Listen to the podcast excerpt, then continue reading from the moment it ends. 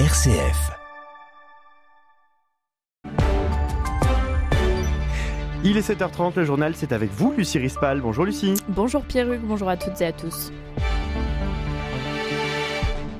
Le vote en faveur de l'aide humanitaire à Gaza une nouvelle fois reporté. Et ce n'est pas la première fois, le vote serait prévu pour aujourd'hui, disent des sources diplomatiques. On en parle en début de journal. À Marseille, l'installation d'une future salle de shoot fait débat. Qu'en pensent les habitants, les commerçants? Réponse dans quelques minutes. Et puis il ne vous reste plus beaucoup de temps pour trouver vos derniers cadeaux de Noël. Et cette année, pourquoi ne pas opter pour un atelier manuel? Confectionner ses propres bijoux, réaliser un bouquet de fleurs euh, séché soi-même. Autant d'idées qui pourront peut-être vous aider à vous décider plus facilement.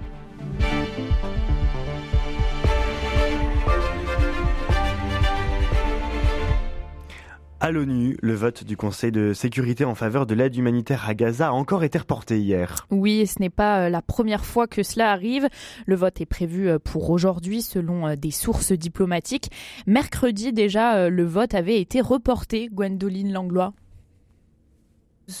oui, et ce sont les Américains qui avaient demandé ce report, car c'est le texte qui leur pose problème. La menace du veto américain est fort. Le nouveau texte négocié pourrait ne pas leur convenir.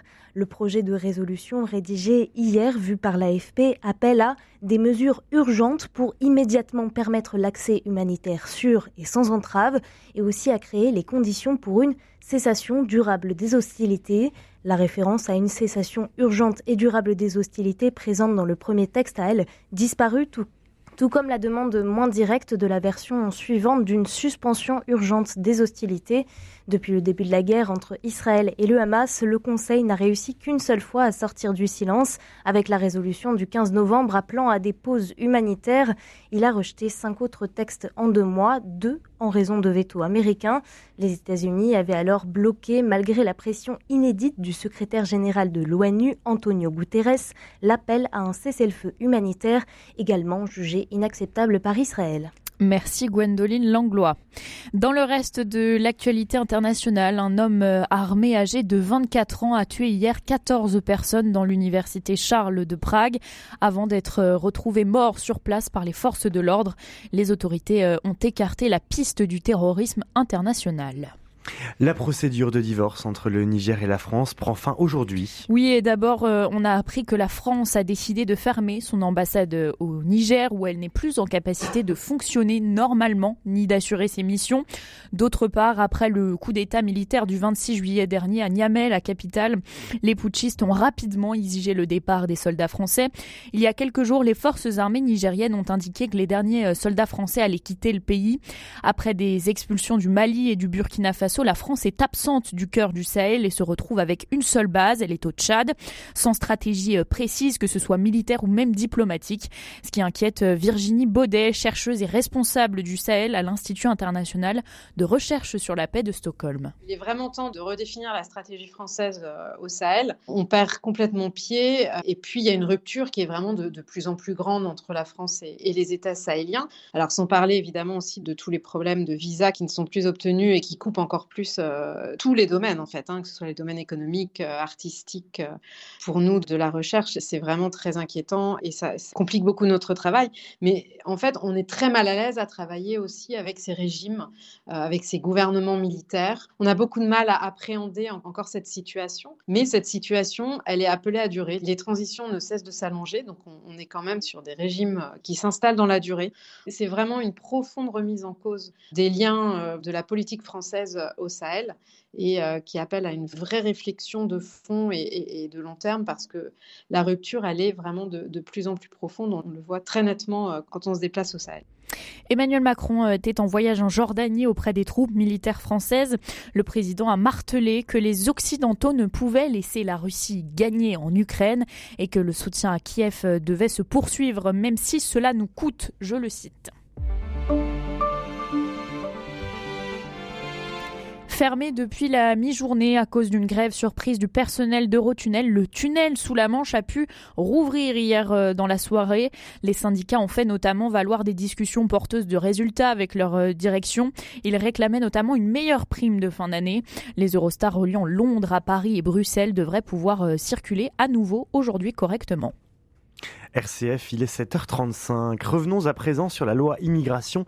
Les présidents socialistes de 32 départements s'opposent à elle. La loi prévoit d'appliquer la préférence nationale pour toucher certaines aides sociales et notamment l'allocation personnalisée d'autonomie qui est distribuée par les départements. Ces derniers ont donc euh, annoncé qu'ils continueraient à la verser même aux personnes présentes sur le sol français depuis moins de 5 ans. Alors comment cela va être mis en place? Suzanne Marion a contacté euh, certains maires. Écoutez. L'APA ou allocation personnalisée d'autonomie est versée aux personnes âgées dépendantes. Serge Rigal, président du département du Lot, est l'un des premiers à avoir annoncé vouloir maintenir cette aide pour tous. On appliquera la PAT telle que sera définie par la loi, bien sûr. Et de ce fait-là, il y a des gens qui ne rentreront pas dans les critères. Ceux qui ne rentreront pas dans les critères seront euh, allocataires d'un fonds, une allocation personnalisée universelle qui permettra de, de venir les soutenir. Il compte faire voter la création de cette allocation universelle en février, mais dans d'autres départements, on se donne un peu plus de temps. Le président de la Gironde, Jean-Luc Glaise, n'est pas sûr que la préférence nationale passe le filtre du Conseil constitutionnel. Moi, je pense que juridiquement, la loi ne tient pas. Et j'attends de voir l'avis du Conseil constitutionnel sur ce sujet de l'APA. Je ne suis pas du tout persuadé que le Conseil constitutionnel considère que l'universalité d'un droit lié à la dépendance puisse ne pas être accordée à quelqu'un en fonction de son origine. Le Conseil constitutionnel a été saisi par Emmanuel Macron, mais aussi par les partis de la NUPES et des associations.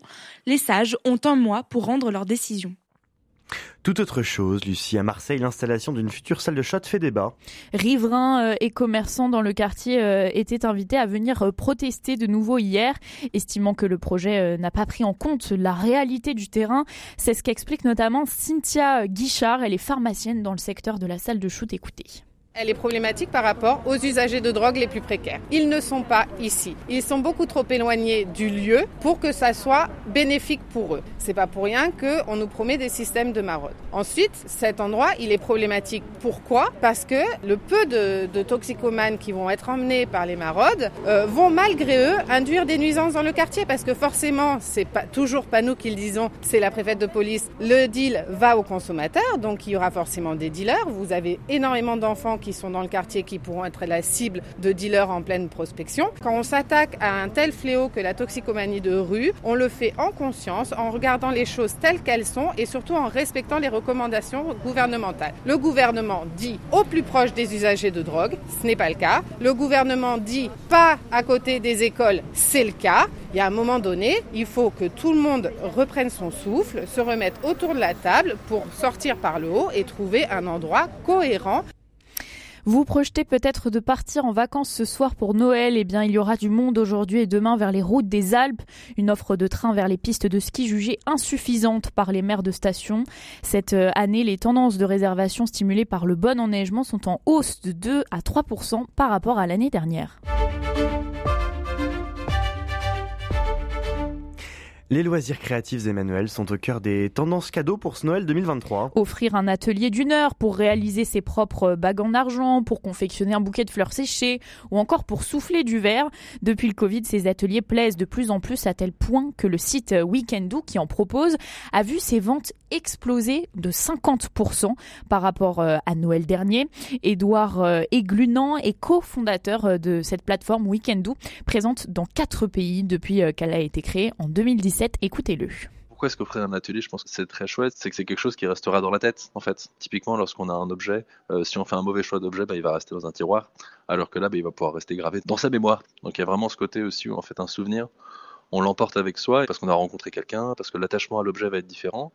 C'est toujours des moments passionnants, au moins les premiers ateliers, parce que vous découvrez que les artisans, bah, c'est des gens passionnés, c'est souvent des gens très très humbles, on dit souvent que l'artisanat, c'est la plus grande entreprise de France, de avoir à peu près 3 millions d'artisans en France, donc c'est vraiment colossal. Mais pourtant, ils sont de partout, mais on les voit pas toujours, en fait. On se rend pas toujours compte euh, bah, de ce qu'ils font, sur quoi ils œuvrent au quotidien. Quoi. Et en fait, ce qu'on offre en offrant un atelier, c'est aussi euh, bah, permettre à la personne qui va le recevoir de mieux comprendre la valeur de ce qui l'entoure, en fait. De comprendre qu'il y a des artisans qui produisent, qu'un objet, c'est une certaine valeur, que ça mérite d'être réparé, pas d'être jeté.